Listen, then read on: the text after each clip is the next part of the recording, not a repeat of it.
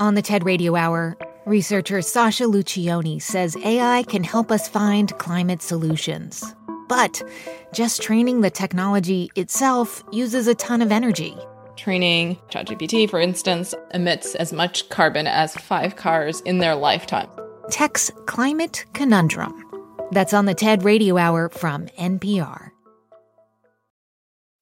Una advertencia, este episodio contiene vocabulario propio de la Ciudad de México, incluyendo palabras que algunas personas podrían considerar ofensivas, pero muy chingonas. Esto es Reambulante desde NPR. Soy Daniel Alarcón. Empecemos el 15 de marzo del 2008 en Ciudad de México, que por ese entonces se llamaba Distrito Federal. La cita era a las 3 de la tarde en la glorieta de insurgentes. Jóvenes autodenominados emos estaban reunidos para manifestarse y defender su ideología. Lo que están escuchando es un reportaje de TV Azteca. Para los que no saben o necesitan un recordatorio, repasemos. En los 90 se hablaba de tribus urbanas, grupos de personas especialmente jóvenes con gustos similares. Una de esas tribus eran los emos. A ver, eran adolescentes vestidos con colores oscuros, a veces rosa, playeras a rayas, pantalones entubados. El cabello largo les caía por la frente cubriéndoles los ojos. Emo viene de emoción. Su filosofía, si se puede decir filosofía, era sentir y sentir mucho. Una cosa muy adolescente. Si fuera un poquito más joven, seguramente me hubiera identificado con ellos. Expresaban una tristeza medio teatral que se reflejaba en su estética y especialmente en su música. Entonces, ese día en la glorieta de insurgentes se manifestaban porque sus némesis habían llegado. La amenaza era por parte de grupos llamados punquetos, y así fue. Llegaron con gritos. Punks o punquetos, como les dice la reportera, son mucho más conocidos. Anarquía, cadenas, música pesada, piercings, chaquetas de cuero y botas militares. Y los peinados, claro, moicanos que se peleaban contra la gravedad. La cosa es que los punks no estaban nada felices con los emos por razones que conocerán más adelante. Pero un grupo se dedicó a organizar una golpiza por internet. Le pusieron hora, fecha y hasta lema al evento. Haz patria y mata un emo. Los emos estaban acostumbrados a un bullying brutal, pero ese día justamente en la glorieta de insurgentes hicieron lo que nadie se esperaba. Se defendieron. Y eso les vamos a contar hoy, la historia de una de las batallas más extrañas que ha vivido Ciudad de México, los emos versus los punks, y las consecuencias que tuvo este enfrentamiento en la escena contracultural de ese país. Dentro del equipo de Raambulante hay una persona que recuerda muy bien todo lo que sucedió, nuestra asistente de producción, Fernanda Guzmán. Después de la pausa, ella nos cuenta. This message comes from NPR sponsor ServiceNow, the AI platform for business transformation. AI is only as powerful as the platform it's built into. Enter ServiceNow. It puts AI to work for people across your business, providing intelligent tools to help remove frustration and supercharge productivity. And all of that is built into a single platform you can use right now. That's why the world works with ServiceNow. Learn more at servicenow.com/slash AI for people. On this week's Wild Card, we talk with Issa Rae about those moments where our lives could have gone another direction. Definitely wasn't supposed to be with that guy at all. At all. But I still think about it. I'm Rachel Martin. Issa Rae tells us how to make peace with the path not taken. That's on the Wild Card podcast from NPR, the game where cards control the conversation. I'm Jesse Thorne. Why did Cole Escola write a bonkers, extremely fictionalized play about Mary Todd Lincoln? Well, you know, it was 2020 and we were all so isolated. I, I just started doing research. On, but the truth is, I, no, I just thought of it. We'll talk about that and more on Bullseye from MaximumFun.org and NPR. Okay, close your eyes for a second. Now imagine you're on your dream vacation. No work calls to answer, no text messages to respond to, just your suitcase and an opportunity. The opportunity to just take yourself out of your routine and travel deeper. How to actually take that dream trip. That's on the Life Kit podcast from NPR. On NPR's Throughline, we cannot function for 24 hours without cobalt because it's in our smartphone, our tablet, our laptop. And as a consequence, the lives of the people living in that part of the Congo descended into just a catastrophe. Find NPR's Throughline wherever you get your podcasts. Estamos de vuelta en Reambulante. Esta es Fernanda. Antes de todo, quiero aclarar algo. Voy a hablar de heridos y rencor, de peleas callejeras, odio innecesario, hasta gratuito. Pero igual, y esto sonará raro, muchos de los que recordamos esa batalla le tenemos algo de cariño. Fue el pequeño defendiéndose contra el grande, el matón. Siempre hay algo de inspirador en eso. Cuando los emos se pusieron de moda a mediados de los años 2000, yo estaba en la secundaria. Ha pasado más de una década, se siente que ha sido una eternidad. Y es que ser adolescente entonces era muy diferente a lo que es ahora. Por ejemplo, la información no circulaba como hoy. El Internet apenas estaba comenzando a ser algo del día a día para los adolescentes en México. ¿Recuerdan los teléfonos de ese momento? con teclas, cámaras de bajísima calidad, algunos todavía tenían antenas que tenías que sacar para tener señal, y para pasar música tenías que usar tecnología completamente obsoleta como el infrarrojo. Facebook y Twitter ya existían, pero no eran tan populares. Lo que sí se usaba era MySpace, Hi5, Metroflog. Antes de que habláramos de que algo se hizo viral, los chistes y los chismes se esparcían por medio de cadenas de correos electrónicos con tipografía Comic Sans, colores chillones y virus informáticos. Era una vida más lenta y de muchas formas más simple. La mitad de mi escuela era, o quería ser emo, y la otra mitad les hacía bullying. Era el orden de las cosas, simple. Pero ser emo tenía su encanto, esa teatralidad, ese sentir las emociones sin ningún filtro, ese ir en contra de lo que se nos dice que es la norma. En la adolescencia son cosas que te atrapan, que hasta necesitas. Aquí una confesión. Yo no me escapé de ese encanto. Aunque no quería admitir en voz alta que me gustaba lo emo, mi cabello casualmente siempre cubría uno de mis ojos. Pero eso sí, a quien me preguntaba le decía, no, no soy emo, ¿qué va? Traté de conversarlo una vez con mi papá. ¿Y si fuera emo, qué pensarías? le pregunté. No te clasifiques, me dijo él. Aunque clasificarse es parte de buscar la identidad, por lo menos al inicio. Y todos en mi escuela lo estaban haciendo. La mayoría eran emo, también recuerdo a los skaters, los metaleros, los fresas, algunos rockeros, había de todo. Pero esta historia no es sobre mí, sobre los que no sabíamos si queríamos ser abiertamente emos o no. Es sobre aquellos que sí cargaban la etiqueta con orgullo. Les presento a uno de ellos, Olin Sánchez, mejor conocido en ese entonces como El Mosco. Mi primer contacto así que conocí lo del emo fue entrando luego luego a la prepa. Tenía yo creo que como 15 años, 16. Esto fue en el 2006 cuando todavía no había peleas ni enemigos de los emos. Olin era, por decirlo de alguna manera, de las primeras oleadas de emos de los 2000 en la Ciudad de México. Pues eso estaba casi en pañales lo del emo. Ahí andamos inventándole y... En ese momento no se les prestaba mucha atención. Eran grupos pequeños de amigos que hablaban de música, de sus vidas, que bebían escondidas y vagaban juntos por la calle para pasar el rato. El sueño adolescente. Para ir creando su estética, imitaban el estilo de las bandas que les gustaban. Tomaban ideas de la ropa de sus amigos y también buscaban inspiración a través de MySpace.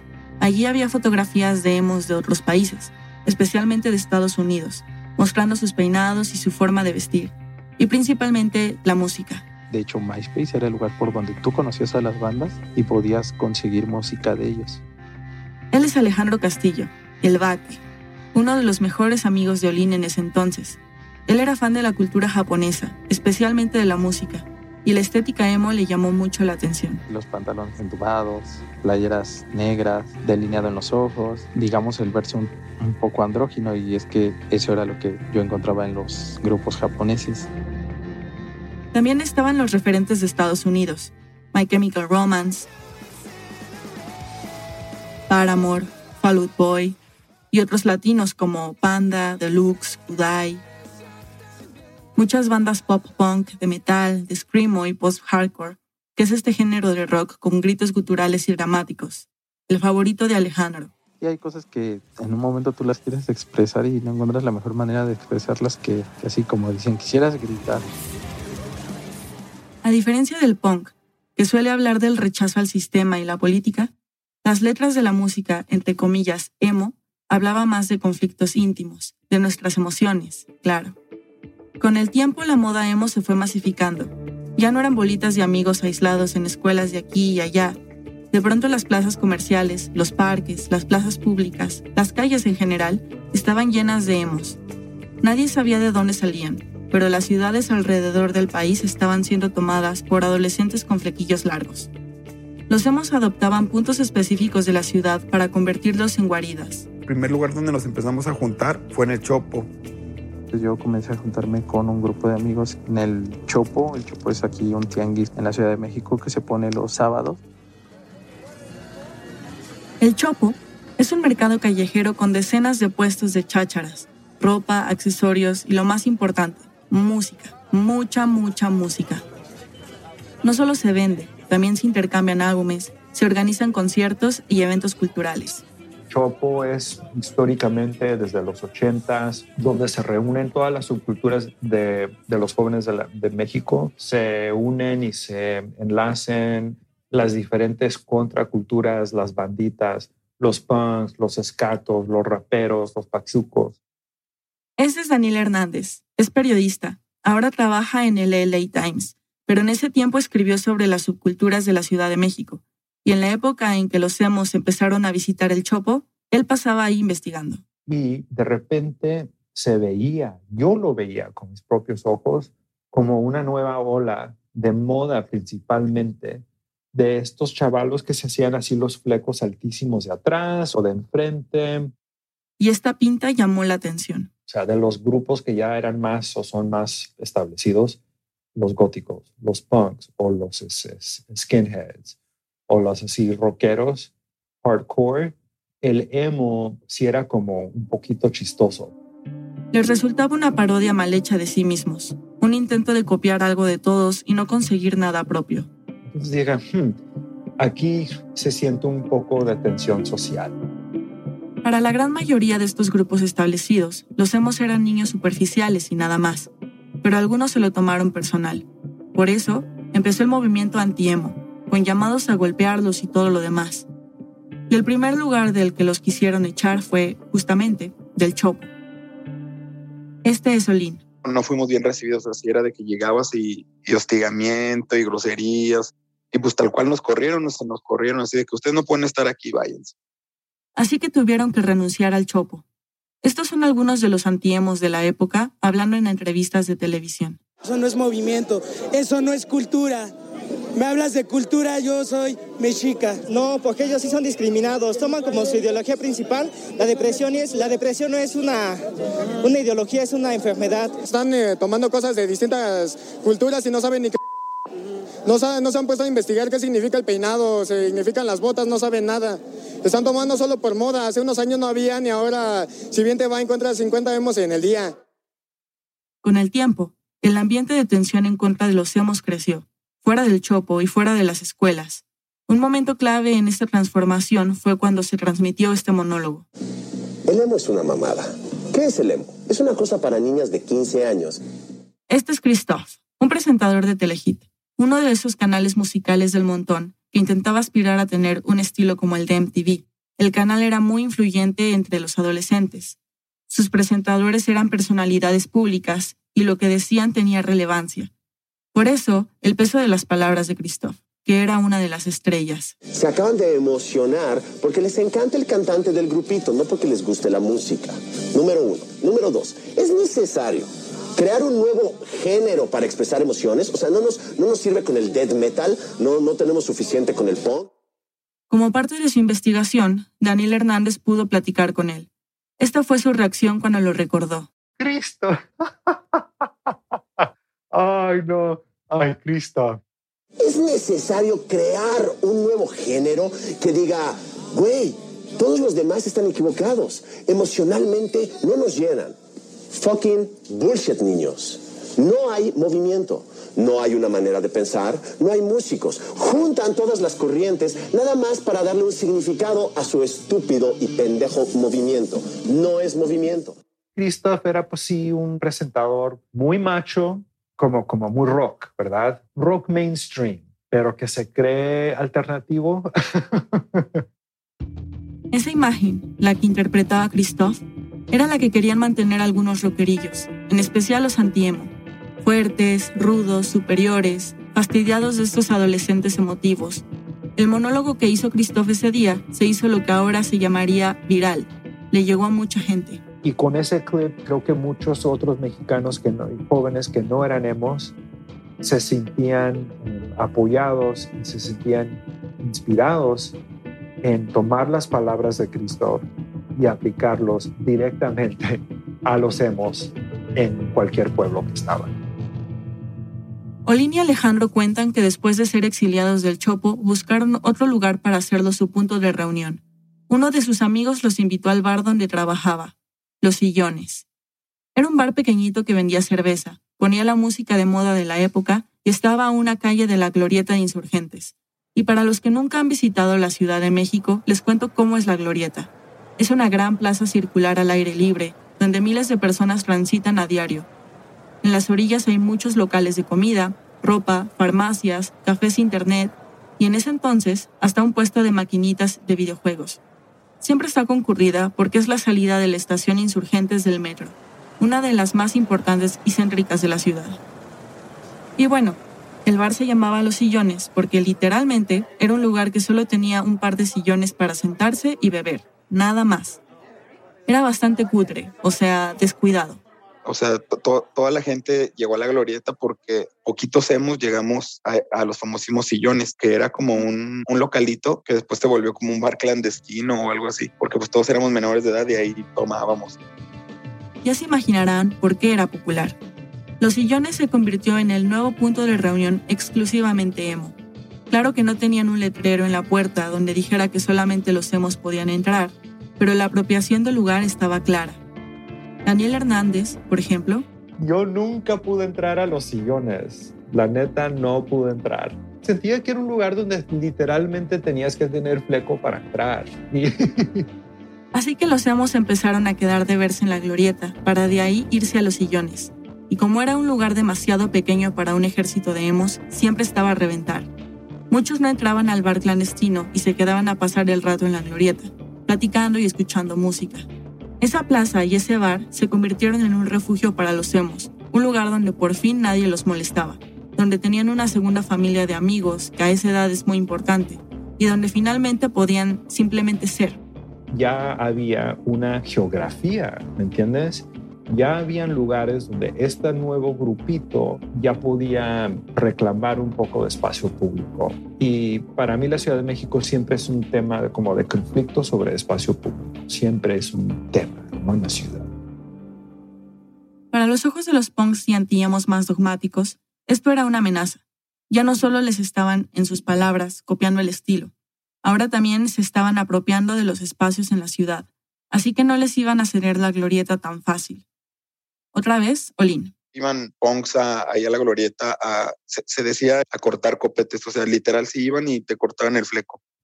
Los perseguían. Y al que agarraban lo golpeaban y le cortaban el fleco. Además de las golpizas, esto de cortarles el cabello me resultó sumamente violento.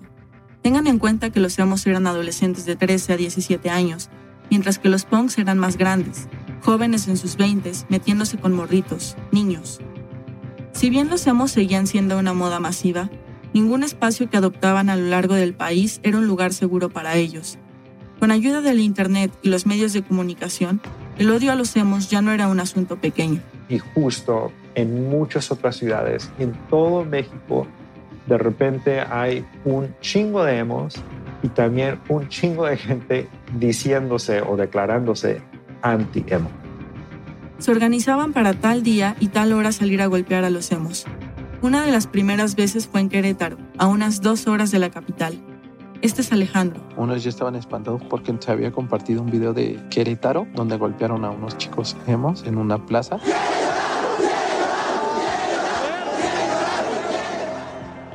Entonces, ya sabes, el miedo, ¿no? El miedo lo recuerdo. Para mí llegó con un video que compartió un desconocido a los celulares de toda mi clase. Se veía una joven a la que golpeaba con un ladrillo en la cabeza. Nadie tuvo que explicarme el contexto. Por su apariencia, su cabello, entendí que la chica era emo. Todos nos impactamos.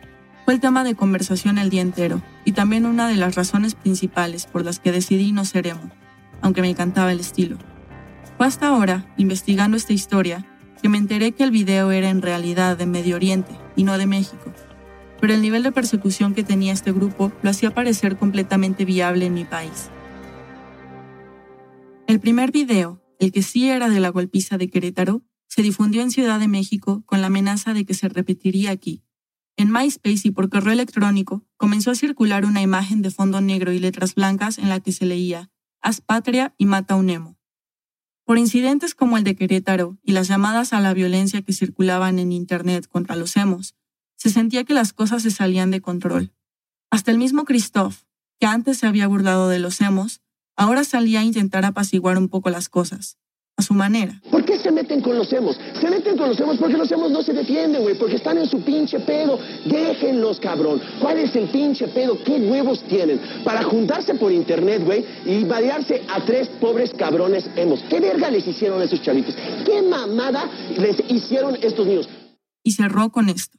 Yo puedo no estar de acuerdo con lo que, que piensan los hemos o con lo que piensan las otras personas, pero moriría, cabrón, moriría por defender el derecho que tienen esos cabrones de expresarse. Gracias. Madre, gente pendeja. Pero ya era demasiado tarde. Se había formado una convocatoria para una golpiza en Ciudad de México, el sábado 15 de marzo del 2008 a las 3 de la tarde, en la Glorieta de Insurgentes. Fue solo una semana después del incidente en Querétaro. Ese sábado la tarde estaba clara y despejada. Una de las personas en la Glorieta de Insurgentes ese día era él. Me llamo Salvador Castro, soy de aquí de la ciudad, tengo 32 años. Salvador, que en ese momento tenía 19 años, y uno de sus amigos habían quedado en ir a jugar a las maquinitas de uno de los locales de la zona. Ninguno de los dos era emo como tal, pero disfrutaban de la misma música y estética, así que conocían bien a los emos y a los punks. El amigo de Salvador trató de prevenirlo. Le dijo que probablemente habría un conflicto ese día y que mejor fueran a otro lado, pero Salvador lo tranquilizó. O sea, no, no va a haber, no va a haber nada. Van a llegar tres pinches metaleros a querer madrear a 10 güeyes. Y los otros güeyes no van a hacer nada, o sea, nada más se van a gritonear. Mientras ellos jugaban maquinitas, poco a poco la glorieta se comenzó a llenar, incluso más de lo habitual. Si un día normal había entre 50 o 100 emos, ese 15 de marzo había más de 200. Y salimos y empezamos a ver a, demasiados, ya eran demasiados emos, o sea, sí, ya era como de, oye, pues va a haber tocada o, o qué onda. Tocada significa concierto. Esa tarde Olin y Alejandro estaban en los sillones. Alejandro había preparado una fiesta para esa noche y la estaban esperando con ansias. Trataban de relajarse como cualquier otro sábado, pero no podían obviar que el ambiente estaba tenso. Muchos en el bar tenían miedo de que los punks aparecieran. La verdad yo no lo tomé así como, como muy en serio, pensé que no iba a pasar. Estábamos en, en este bar que tengo los sillones cuando, cuando ya empezaron a decir que sí, que sí estaban llegando. Los emos que estaban en los sillones se levantaron y se unieron al resto que estaba afuera. Se pusieron a platicar hasta que los interrumpió un ruido. De una de las entradas a la glorieta se escuchaban acercarse unos gritos a lo lejos. En eso vemos que venían los, los- unos, unos darquetos y unos metaleros con unos punks que traían unas cadenas. Y sí le dije, ah, no manches, creo que va a haber pedo, güey. Y me dice, no, mi amigo me dijo, no manches, pues te estoy diciendo, cabrón. La glorieta se separó en dos bandos, los emos y los punks. La ventaja de los emos era que los superaban abismalmente en número. Había menos de 20 anti-emos, punks y metaleros en su mayoría, contra más de 200 emos. Uno de los amigos de Olin y Alejandro trató de evitar la confrontación. Se acercó al grupo contrario y les dijo, ¿Qué, qué quieren ahí? No? ¿Qué, ¿Qué están molestando? Que nosotros no estamos haciendo nada, que se fueran. pero a pesar de verse en desventaja, los punks no pretendían echarse para atrás. Los amenazaron con gritos. Empezaron a gritonear, se estaban gritando de, no, pues es que te voy a madrear, te voy a matar. Van a ver ahorita, hijos de la chingada. Y los, los hemos decían así como de, pues cámara, güey, pues aviéntate. Cámara es como decir, pues adelante. La policía se acercó a la zona para tratar de imponer paz con su presencia y prevenir que la situación terminara en golpes, pero a nadie le importó. Rápidamente un grupo de emos buscó en el piso lo que fuera para defenderse y hacer retroceder a los punks. Y se estaban aventando botellas, eh, basura. En general se aventaban basura. Una reportera de televisión ya había llegado al lugar y su camarógrafo estaba grabando todo lo que pasaba. Los hemos respondieron aventando botellas que golpearon a parte de la otra banda. Con esto inició la primera oleada de golpes. Olin se puso en una zona segura, tratando de esquivar las agresiones, pero Alejandro corrió detrás de uno de sus amigos para defenderlo y logró liberarlo de uno de los punks. Yo llego atrás de mi amigo, lo jalo y pues ahora sí que, tal cual así que en el calor de lo que pasó, llego y le pego al otro y se cae con su novia. Salvador no podía creer que los adolescentes emos estuvieran respondiendo a los golpes. Y era como muy, muy raro ver, verlos a ellos como pues, en sí siendo agresivos, ¿no? A todos los, los chiquillos emos. Y es que a los ojos de todos los emos eran dóciles. Pero bueno, ahí estaban, respondiendo a los ataques para sorpresa de los espectadores y claro, de los punks. Y la batalla apenas iniciaba. Una pausa y volvemos.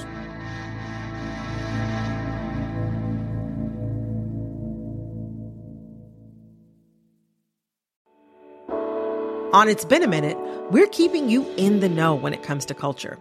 I break down the latest trends and the forces behind them and introduce you to the creatives who think deeply about how we live today. Come for some good old cultural analysis and have a few laughs with me.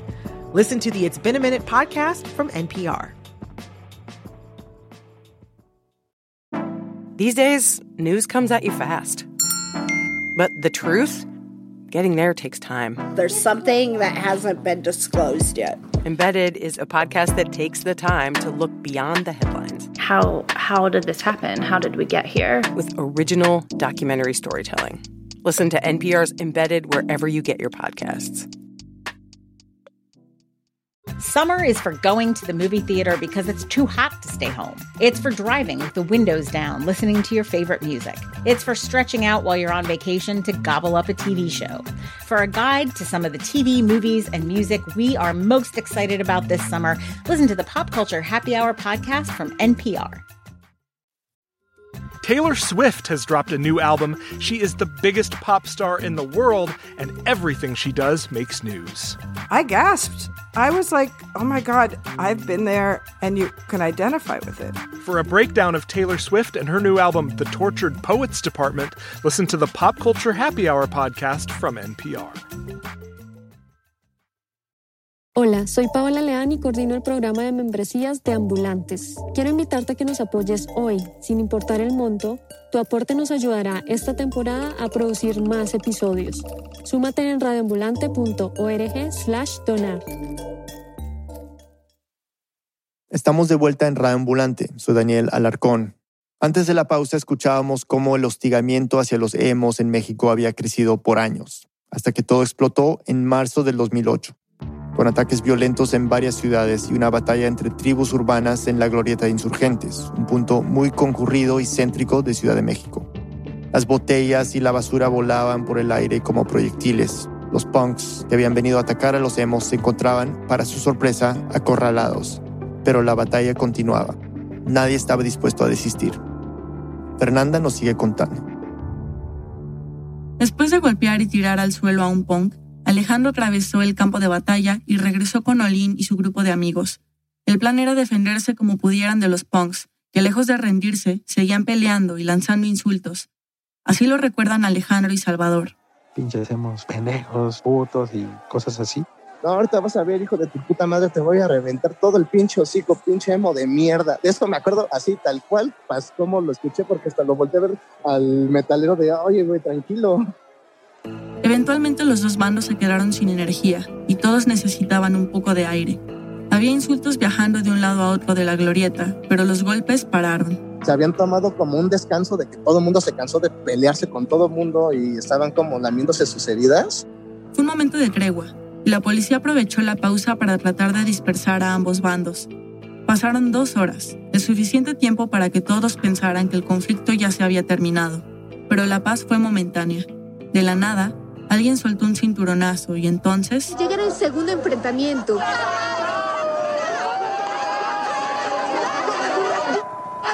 Las mujeres de ambos bandos se transformaban en fieras. Estaban listos con cinturón en mano. De pronto, este joven... Durante la pausa, los punks consiguieron refuerzos, pero los emos seguían siendo mayoría. Recordemos que habían sufrido años de bullying y acoso. Llegó un punto donde lo único que todos necesitaban era desquitarse. Ya ni siquiera importaba contra quién. Los golpes ya no respondían a bandos. Empezó a ser como una pelea campal donde ya le estaban pegando a todos, o sea, todos contra todos. Eventualmente la policía tomó el control de la situación para separarlos y cercaron tanto a los emos como a los punks, pero no sabían muy bien de qué se trataba el conflicto ni quiénes eran los que se estaban peleando. En el reportaje entrevistaron a un policía. Detectaron ahí gente de otra creencia, de otro culto, eh, que evitamos se conjunten para que no vaya a haber ninguna agresión de ambas partes. Ya no podían golpearse, pero seguía la tensión y los gritos a la distancia. Finalmente lo que funcionó para disolver el conflicto fue una distracción inesperada. De pronto, como si fuera una broma o una película surrealista, se escucharon cantos y música que salían del metro insurgentes. Era un grupo de Hari Krishna y aunque no lo crea, ellos dispersaron la atención. Eran hombres con túnicas naranjas y blancas. Todos los sábados montaban una presentación musical en la glorieta de insurgentes. Llegaron ahí como que calmaron un poco la situación, más bien nos sacó de onda. entre botellas y basura se oían cánticos y tamborines mientras la policía evacuaba a todos. El lugar quedó finalmente desierto. No hubo heridos graves. Alejandro, Olin y Salvador volvieron a sus casas a salvo, pero las noticias de las golpizas se esparcieron por las demás subculturas de Ciudad de México. Todo el mundo nos enteramos lo que estaba pasando allá y dijimos, pues, ¿qué, qué les pasa, no? Ella es Darinkaina Marín, tiene 37 años de edad y desde los 16 es got o gótica. Se viste casi completamente de negro, con ropa cómoda o vestidos de terciopelo, medias, botas y mucho maquillaje. Gran parte de su piel está tatuada. Sus accesorios son joyería de calaveras, murciélagos y huesos. Mis cortinas son moradas, mis muebles son negros, este, muy lúgubre para la gente común y tal vez a, algunas personas no les se sentirán muy a gusto aquí, ¿no? Cuando ella y sus amigos góticos se enteraron sobre los ataques a los emos, aquí hubo una molestia muy grande por parte de, de, de la escena dark. En ese tiempo, a los goths se les conocía como darks, y hasta ahora los términos son intercambiables nos juntábamos en el Tianguis Cultural del Chopo, nos reuníamos ahí todos los sábados a partir de las 9 de la mañana hasta las 5 de la tarde, eh, haciendo fanzines, haciendo eh, propuestas de arte y así. Y por supuesto que el conflicto de los emos fue un tema recurrente de conversación en el Chopo. Como miembros de la escena alternativa, se sentían muy preocupados por todo lo que estaba pasando. La verdad sí llegó como a la indignación de que cómo era posible si nosotros nos consideramos personas empáticas, eh, que también sufrimos cierta discriminación por parte de los sectores de la sociedad por nuestra forma de vestir y que no, no comulgaba nuestra, nuestras ideas que teníamos arraigadas a agredir a otras personas por algo tan absurdo que es como se vestían, ¿no? Pero se mantenían como observadores a la distancia. Hasta que un día... En un fin de semana en el Chopo llega una señora que también es dark. Se llama Angélica González o Angie. Mi seudónimo Luna Negra. Mi edad, medio siglo. Soy de la vieja guardia del rock and roll. En ese entonces tenía 37 años. Y tiene tres hijas. Ella, una es punk, la otra es emo y la otra es ska y ella pues era la mamá God, una familia muy alternativa y que era muy apreciada dentro de la comunidad del Chopo. La hija que era emo tenía 14 años. Al comienzo Luna Negra no la dejaba ir sola a la glorieta de insurgentes, para protegerla, claro. Sabía de las golpizas, de los cortes de fleco, de los insultos y hostigamientos, y no quería que nada le pasara. Pero sí la acompañaba, y ahí conoció muy bien a muchos de estos adolescentes. Los escuchaba, orientaba, Básicamente los adoptó. Llegó el momento en que me decían la mamá Dark. De hecho, ese sábado de la batalla en la glorieta de insurgentes, Luna Negra estuvo ahí. Vio, indignada, la violencia. A los grupos chingones de punks de al antaño, esos no se andaban con pendejadas de que vamos a pegarle a un niño. Fueron borregos. Todos los que golpearon a los hemos eran borregos. O sea, no punks de verdad, sino gente que sigue algo por moda. En este caso, golpear chavitos por diversión. Defiende tu país, chinga. Defiende la represión contra el pueblo. ¿Qué vas a, a, estar peleando porque se vistan o no se vistan? Son pendejadas. Su hija no fue golpeada en la batalla de insurgentes, pero sí le tocó en otra ocasión. mientras caminaba por la calle con sus amigos. Y de repente estábamos ahí en el chofo, está la banda, y llegan corriendo unos hemos. Le pegaron a tu hija. Para ella ese fue el límite, no solamente porque golpearon a su hija y a sus amigos, sino que los medios también lo señalaban a ellos, a todos los punks y darks, como los agresores. La escena dark quería ayudar a los emos y desmentir que en su grupo fueran agresores.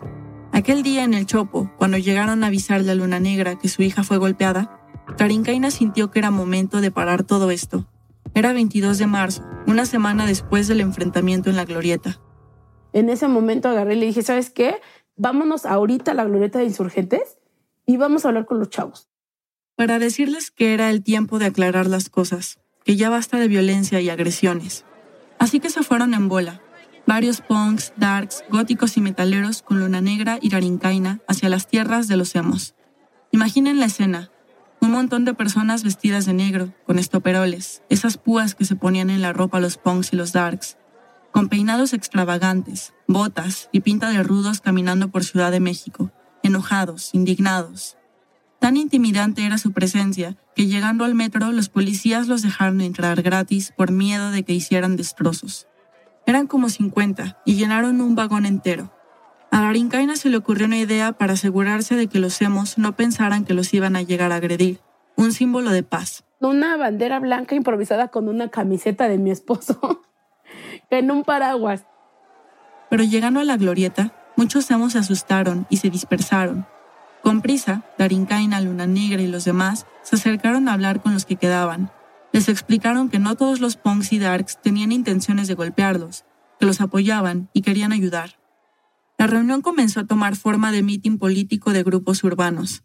Darinkaina se acercó a los periodistas que estaban ahí y tomó la palabra. Esta es una grabación de ese día. Eso venimos a pedirles a ustedes que no tengan miedo de nosotros, porque nosotros no venimos a agredir, queremos platicar con ustedes para que se den cuenta de que nosotros jamás vamos a agredirlos físicamente, ni verbalmente, ni de ninguna manera. Tanto punks, dax, ni metaleros, estamos dispuestos a que las televisoras, TV Azteca, Televisa, nos estén difamando, que nos estén diciendo que nosotros somos agresores, siendo que ellos siempre nos han satanizado. Se corrió la voz de lo que estaba pasando en la glorieta y al lugar empezaron a llegar personas de varias colectivas LGTB que tenían ganas de ayudarlos y un representante del gobierno de la Ciudad de México. Entre emos, punks, darks, activistas y autoridades, se hizo un diálogo al oficial, pero improvisado. Dark, emo, punk, rockabilly, lo que seamos, somos humanos, hay que respetarnos entre nosotros. Esta es una chica emo. Qué chido que vinieron y qué chido, vamos a hacer las paces, ¿no? Y vamos a unirnos contra el gobierno. ¡Ah! No, pero qué padre. Se agendaron reuniones con funcionarios para que los grupos alternativos pudieran exponer sus preocupaciones y entre todos se buscara una solución al incremento de la violencia contra los emos. Luna Negra y Rarinkaina les propusieron a los chavos emos que organizaran una marcha para dar a conocer su postura y como un intento de defenderse de manera pacífica.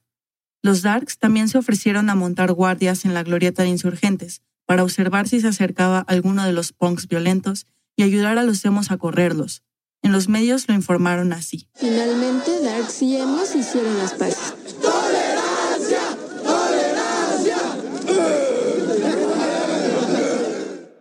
Y salió que ya, nos, ya habíamos firmado un tratado de paz, hijos de su madre. O sea, nunca firmamos nada, simplemente pues fue tratar de conciliar las cosas para que los medios ya dejaran de decir tanta cosa que no era cierta. El 29 de marzo se hizo la marcha titulada Respeto a la diversidad, no a la discriminación de la juventud. Era un día lindo, cálido. Varios hemos, algunos acompañados de sus padres, otros solo de sus amigos, llegaron con carteles y gritaban consignas. Al grito de tolerancia y respeto, 300 jóvenes de los llamados hemos realizaron una marcha este fin de semana. Todo esto nos puede parecer cómico ahora, pero Daniel Hernández, el periodista con el que hablamos antes, asistió a esa primera movilización y tiene una visión muy diferente. Como que me da mucho sentimiento, como los veía, como mira estos chamacos como marchando por su derecho de ser es algo muy básico y que algo que todos podemos eh, sentir y, y compartir. El recorrido fue desde la glorieta hasta el chopo, aunque muchos tenían miedo de ser recibidos con violencia y ser expulsados otra vez. Luna Negra usó su influencia de rockstar respetada del Chopo para hablar con sus dirigentes. Les dije, ¿saben qué? El Tianguis del Chopo se caracteriza por ser un espacio abierto a todo tipo de expresiones, sobre todo todo lo que es llamada las tribus urbanas. ¿En qué se estaba convirtiendo el Tianguis del Chopo? Si se supone que es un lugar abierto a todo tipo de expresiones que defiende los derechos humanos, que defiende los derechos a la libre expresión. Finalmente los convenció de dejarlos terminar allí la marcha. Era algo simbólico, terminar la marcha por la paz entre los grupos en el lugar donde ese hostigamiento había comenzado. Cuando salieron de la glorieta y empezaron el recorrido, se dieron cuenta que había una gran cantidad de policías resguardándolos. Era inusual. Los reportes dicen que eran 230 oficiales. Al acercarse a la entrada del chopo, encontraron una tela convertida en un letrero, que parecía haberse hecho con mucha prisa y poca pintura, pero el mensaje era lindo. Decía, Bienvenidos al chopo, hemos, y otra un poco más grande en la que se leía, el chopo en favor de la cultura y la tolerancia. Pero en la entrada también había un grupo de antiemos, no muy contentos con recibir una marcha de emos y menos con tantos policías. El ambiente empezó a volverse tenso, y aunque uno de los organizadores del Chopo estaba hablando con un altavoz diciendo que todos los tipos de personas son bienvenidos al lugar, el conflicto se encendió una vez más. Comenzaron los gritos de amenazas, de burlas. Escuchen este grito, el que no brinque es emo. Al también llamado crisol de subculturas, metaleros, punk, góticos y darks los recibieron con chiflidos, recordatorios familiares y hasta uno que otro botellazo. Aunque pisaron por un momento la entrada de la tierra prometida, tuvieron que alejarse del chopo para poder terminar el día tranquilos. No fue lo que querían, pero tampoco dejó de ser una victoria.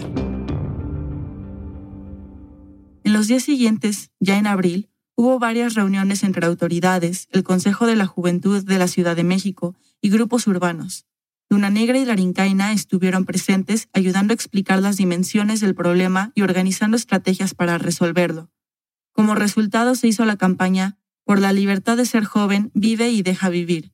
La discriminación contra los hemos se hizo un asunto oficial de Estado.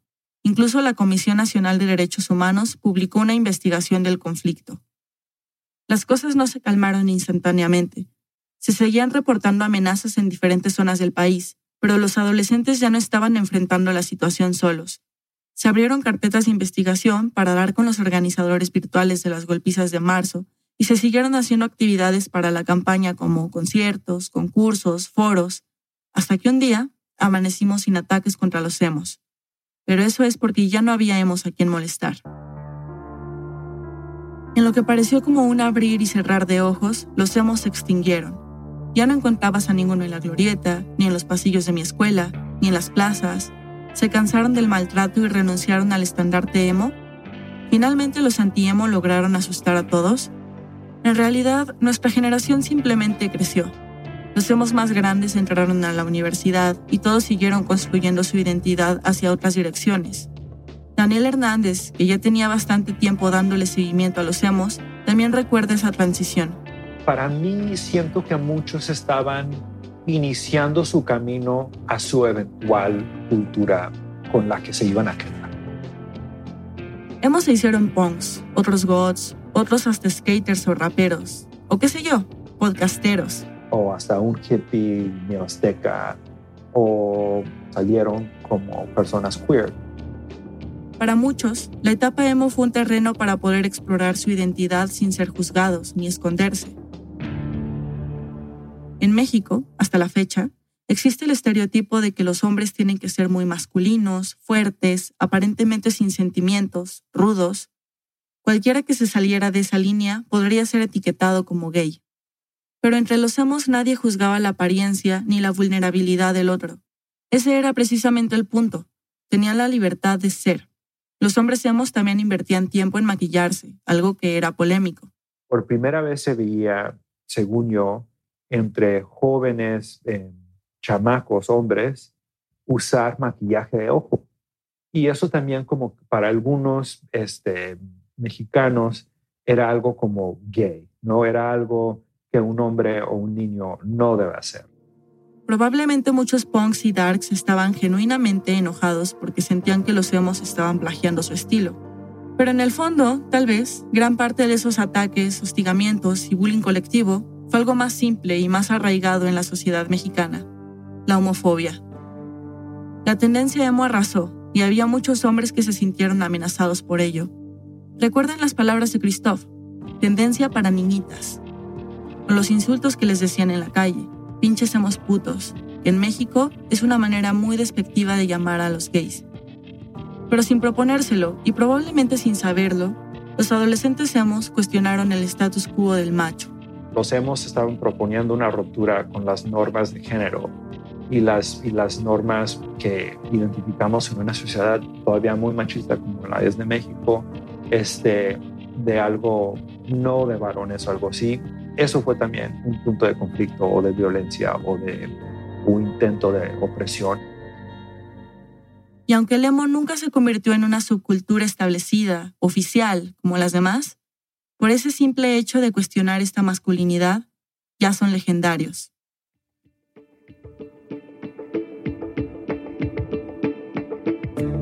Daniel Hernández escribió sobre los emos y punks en su libro Down and Delirious in Mexico City, que recopila esta y otras historias increíbles de la Ciudad de México. Muy recomendado. Tenemos un link en nuestra página web. Actualmente cubre cultura en el LA Times. El Mosco y Baque, o sea, Olin y Alejandro, crecieron y dejaron atrás el emo. Formaron parte de una banda y actualmente se dedican a sus trabajos y a su vida adulta. Kaina y Luna Negra no han podido regresar al Chopo por la pandemia, pero siguen siendo parte de la escena alternativa de la Ciudad de México de manera virtual. Un agradecimiento especial para Roger Vela y Pablo Merodio, también para todos los ex emos, punks y ghosts que consultamos para este episodio. Gracias por su ayuda. Esta historia fue producida por Fernanda Guzmán, es asistente de producción de Ambulante y vive en Ciudad de México. Este episodio fue editado por Camila Segura, Nicolás Alonso, Luis Fernando Vargas y por mí. Desiree Yepes hizo el fact-checking, el diseño sonidos de Andrés Aspiri y Remy Lozano con música original de Remy. El resto del equipo de Ambulante incluye a Paola Aleán, Lisette Arevalo, Aneris Casasús, Xochitl Fabián, Camilo Jiménez Santofimio, Laura Rojas Aponte, Barbara Sawhill, David Trujillo y Elsa Liliana Ulloa. Emilia Herbeta es nuestra pasante editorial, Carolina Guerrero es la CEO. Raambulante es un podcast de Raambulante Studios, se produce y se mezcla en el programa Hindenburg Pro. Raambulante cuenta las historias de América Latina, soy Daniel Alarcón, gracias por escuchar.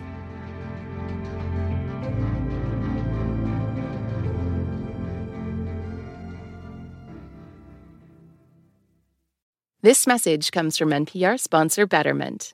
The emotional build of a will they won't they love story is never chill, but your investing portfolio should be. Betterment is the investing app that lets you be totally chill about your finances. Their automated technology and tax smart tools are easy to set up, so you can focus on navigating any will they, won't they love stories that come your way. Betterment. Be invested and totally chill. Learn more at betterment.com. Investing involves risk, performance is not guaranteed. This message comes from NPR sponsor Stearns and Foster. Every Stearns & Foster mattress is handcrafted for irresistible comfort with indulgent memory foam and ultra-conforming IntelliCoils for your most comfortable sleep. Learn more at stearnsandfoster.com. Do you ever wish you could get your stories in three hours rather than three minutes? Or maybe you're sick of doom scrolling, getting your news in bits and pieces. That is where Embedded comes in. We bring you documentary series that will change the way you think about things. Find us wherever you get your podcasts.